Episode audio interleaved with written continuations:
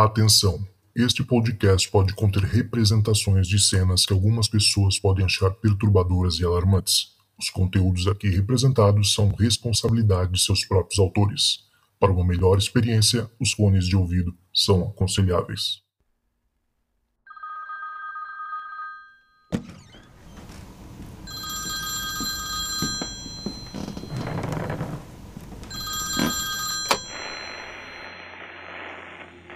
Alô?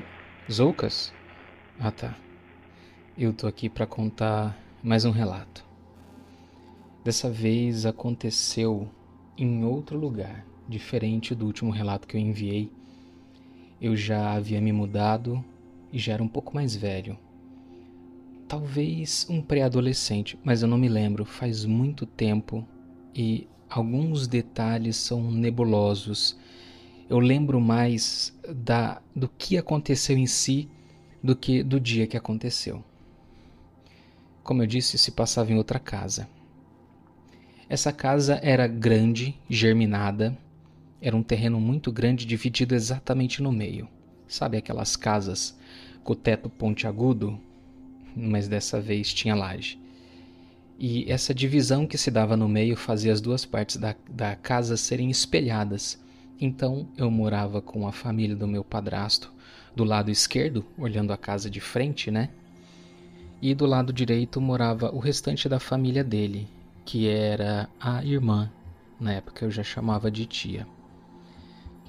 Nós éramos muito próximos, né? E eu realmente considerava como da família e eles a mim também. Nessa casa morávamos em uma grande quantidade de pessoas. E estranhamente nesse dia, eu não lembro se o pessoal já estava estudando e trabalhando, mas foi algo que eu presenciei sozinho. Depois que contaram para o restante da família, eu só confirmei porque não tinha muito o que acrescentar. Isso aconteceu num dia, eu lembro que era dia, talvez uma tarde, é, eu não me recordo se era de manhã, mas era de dia. O meu padrasto é, havia perdido a sua mãe. Ela já era falecida faz algum tempo já. E naquela época talvez ela já estivesse falecida há dois ou mais anos. Foi bem estranho o que aconteceu. Eu estava no meu quarto, que era no final da casa. Entre nós tínhamos um banheiro e tudo isso ligado por um corredor. A gente entrava pela cozinha, que era muito grande, chegava em um quarto, depois continuava, tinha um banheiro e depois um quarto maior. Eu dividi esse quarto também com outras pessoas. Eu estava nesse quarto, não me lembro fazendo o que, talvez jogando videogame ou lendo alguma coisa, e eu escutei ruídos bem estranhos como se tivesse uma criança chorando. Eram uns agudos, era uma coisa que eu não identificava muito bem o que era, mas não tinha criança ali. Não tinha, apesar da pessoa mais nova talvez ser, ser a minha irmã, que são poucos anos mais é poucos anos mais nova do que eu, é, não tinha criança nova e eu achei muito estranho. O clima, eu não me lembro se eu senti alguma sensação esquisita, um frio, um calafrio. É, era só estranho.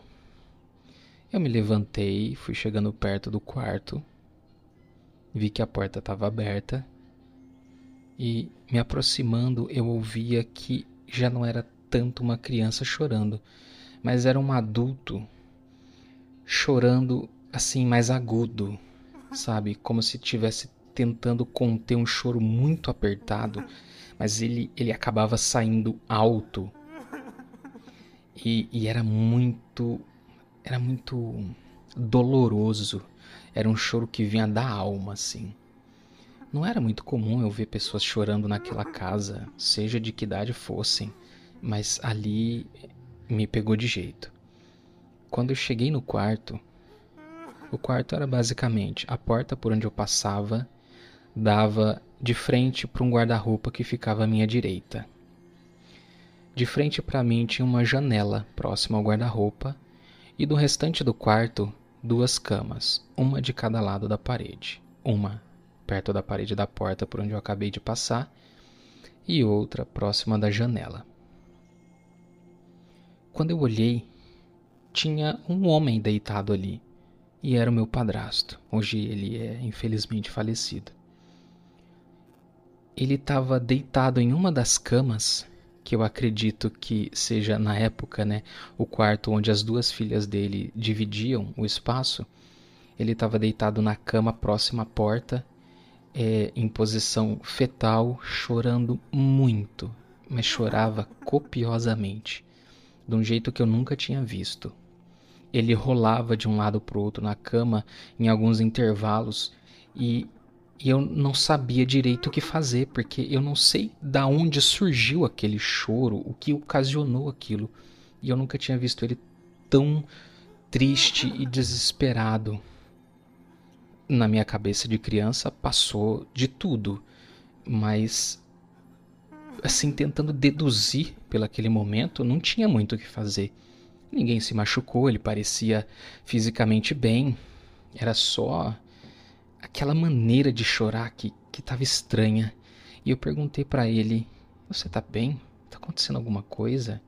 O que que foi?" E eu não tinha nem, sei lá, vocabulário para perguntar direito o que estava acontecendo. Era surpreendente até para mim. E, e ele disse assim: "Você não tá vendo? A minha mãe tá aqui." Ela tá aqui, ó, aqui na cama. E ele apontava para um espaço vazio, como se ela tivesse ali. Eu não consigo identificar se ela estava sentada, porque era uma cama de, de solteiro muito estreita, ou se ela estava em pé perto da cama. Ela era uma senhora baixinha, falecida já idosa. Ela realmente faleceu por conta da idade. E eu acredito que ela teve uma boa vida. Mas eu não conseguia a partir daquele ponto, raciocinar em o que fazer com aquela informação. Como eu disse no relato anterior, eu venho de uma família muito cristã, que tem as suas raízes é, africanas também fortes. Sabe aquela mistura de você vai na igreja, mas se você precisar ir numa bezendeira, você vai também. Era um, um sincretismo religioso muito bonito. Pronto. Estava instaurado o início do meu desespero. Eu não sabia se eu deveria orar, se eu deveria repreender. Vai que era um espírito do mal se passando pela mãe dele, que é basicamente o que a gente aprendia na igreja. As igrejas pentecostais ensinavam que a alma saía do corpo e ia para o céu ou para o inferno, aguardar um julgamento. E eles sempre ensinavam que ver espíritos era coisa ruim, nunca era uma coisa boa, que você podia ser enganado e esse tipo de coisa. Então, realmente não sabia se eu deveria intervir de alguma forma e como intervir, ou se eu me desesperava. Eu, eu lembro da sensação de olhar para aquele local perto da cama e ver aquela cena dele, um homem já em seus quase 50 anos, mais ou menos, chorando como se fosse uma criança. Eu acho até que era aniversário dele. E ele ficava se contorcendo na cama e a cama fazia aquele barulho rangendo, cama de metal antiga. Sabe, eu lembro da cor, era uma cor vinho, próximo de um marrom já descascada pelo tempo, aquele aquele pedacinho de baixo, o estrado da cama de madeira, e ele ia se contorcendo e a cama rangia, e ele chorava, e aquele colchão fininho, ele suava, era estranho, foi tão chocante, foi foi assim de arrepiar, só de lembrar a cena. Eu fico todo arrepiado. Aquele espaço vazio do lado dele, não tinha ninguém. Eu não sentia uma presença no quarto, seja boa ou seja ruim. Eu não ouvia nada além do, do choro dele E eu não sabia se eu deveria chamar alguém. Eu, não, eu não sei se tinha mais alguém na casa. Era, era um acontecimento muito novo para mim. Eu, eu, era só uma criança. E, e eu fiquei ali de pé, próximo da porta, aos pés da cama, tentando entender aquela situação. E quando ele parou de chorar de forma tão profunda, ele só olhou para mim, porque até então ele evitou o contato visual e falou: "A minha mãe tá aqui. Ela tá aqui, ela tá falando comigo". E, e eu perguntei: "Mas ela tá falando o quê?" E ele não respondia. Ele voltou a chorar. E era um choro tão lamentoso, tão doído, o meu coração estava quebrado e ao mesmo tempo eu tinha medo. E depois disso, eu saí do quarto, ele continuou lá, ele diminuiu um pouco a intensidade do choro e eu realmente não me lembro se eu fui procurar alguém, se eu fui pro quarto fazer algum tipo de, de oração, se eu não lembro, foi um momento tão chocante que eu não sabia o que fazer e eu simplesmente apaguei da minha memória os próximos minutos daquele daquele dia.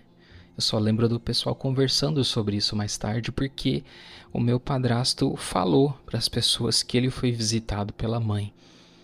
E eu realmente não sei se ele tinha algum tipo de envolvimento com uma religião que não seja a, aquela tradicional cristã, se ele frequentou um terreiro, se ele foi num centro espírita, eu realmente não sei muito sobre o passado, sobre a juventude dele, porque a minha mãe já conheceu ele adulto e se casaram. Então eu também já conheci ele adulto. Ele era um homem muito bondoso, é, me tratava realmente como filho. E nessa situação eu não soube como retribuir esse carinho que ele tinha por mim. A única coisa é que isso ficou entre ele e eu, porque por mais que o resto da família soubesse o que aconteceu e tivessem lá suas teorias do que poderia ter sido aquele evento, só eu e ele presenciamos aquilo. Ele de uma forma completamente diferente da minha. Mas eu não consegui acompanhar. Tudo que eu vi naquele dia foi só um homem chorando muito, talvez sentindo a falta da sua mãe, porque eu acho que era o aniversário dele. E se realmente ela visitou ele, eu não sei que tipo de mensagem ela tinha para ele. Porque, infelizmente, o meu padrasto faleceu muito cedo. E foi de um jeito muito trágico. Cessaram a vida dele num acidente. Eu não sei se ela avisou que os dias deles seriam mais curtos. Não parecia um choro de saudade, de alegria. Era um choro muito dolorido. E isso me marcou muito. É, eu fico muito feliz por ter compartilhado com ele aquele momento. Mas eu só consigo pensar nisso hoje em dia. Na época, a única coisa que eu tive foi medo. Até o próximo relato, pessoas. Zoucas, eu vou desligar, tá bom? Tá frio aqui. Tchau.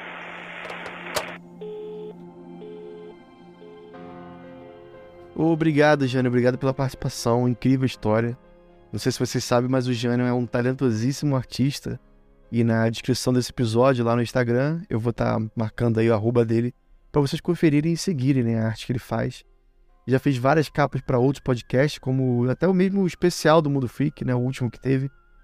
Geralmente as capas são dele, né? Então, parabéns aí, Jânio, e sucesso ainda mais em 2023, cara. Parabéns mesmo. E essa história que ele contou, aliás, ele já contou uma outra história aqui no episódio 04, né? Bem lá no comecinho, e era uma história que se passava na casa da avó dele. Só que dessa vez ele contou a história aí do padrasto dele, né? Que, que ele viu quando era criança viu o padrasto chorando incontrolavelmente depois de ter visto o espírito da própria mãe, né? E a maneira como o Jânio contou, descreveu, essas cenas, né, com tantos detalhes, me fez, de certa forma, me transportar para aquele momento, né? Quase que me senti junto dele lá, vendo aquele homem chorando naquela cama de metal. Talvez, assim, eu não sei, mas quem sabe essa, essa visão do espírito da mãe possa ter sido interpretada como uma, de certa forma, uma manifestação da dor e da saudade do padrasto do Jânio, né? Ou, ou mesmo, quem sabe, uma tentativa de conectar com ela, né? É, o pensamento era tão forte que ela se manifestou ali de alguma maneira. Mas de qualquer forma, é óbvio que essa experiência foi muito forte para ele e deixou uma marca muito profunda. Talvez essa história possa nos levar a refletir também, quem sabe, um pouco sobre como as experiências sobrenaturais podem nos afetar e continuar a influenciar nossa vida, mesmo depois que elas ocorrem, né? Você vê que, que deixa uma marca na pessoa. Enfim, galera, final de mais um episódio começo de um ano novo, né? Temporada 2, agora exclusivo Spotify. Queria aproveitar aqui bem rapidinho e gostaria de convidar você a entrar no nosso grupo secreto através do nosso Apoia-se, que é o www.apoia.se barra Relatos do Além, tudo junto. Lá no nosso grupo secreto, toda semana, nós compartilhamos casos inéditos de experiências sobrenaturais narradas por vocês. É muito mais do que um episódio extra por semana, é muito mais que isso. Agora, caso você tenha passado por uma experiência estranha ou conhece alguém, né, conhece uma história incrível que você queira contar, não deixe de compartilhar, nosso estoque tá ficando cada vez menor. Manda pra gente aí lá no WhatsApp, manda um oi para mim no WhatsApp primeiro, através do telefone mais um 647 830 0422 e o número também tá na descrição desse episódio, na bio, em tá todos os lugares, beleza? Valeu, galera. É isso aí. Espero que vocês tenham gostado do episódio e feliz 2023. Agora, se tocar o telefone, não tenha medo. O além pode estar esperando do outro lado da linha. Valeu, galera. Até mais.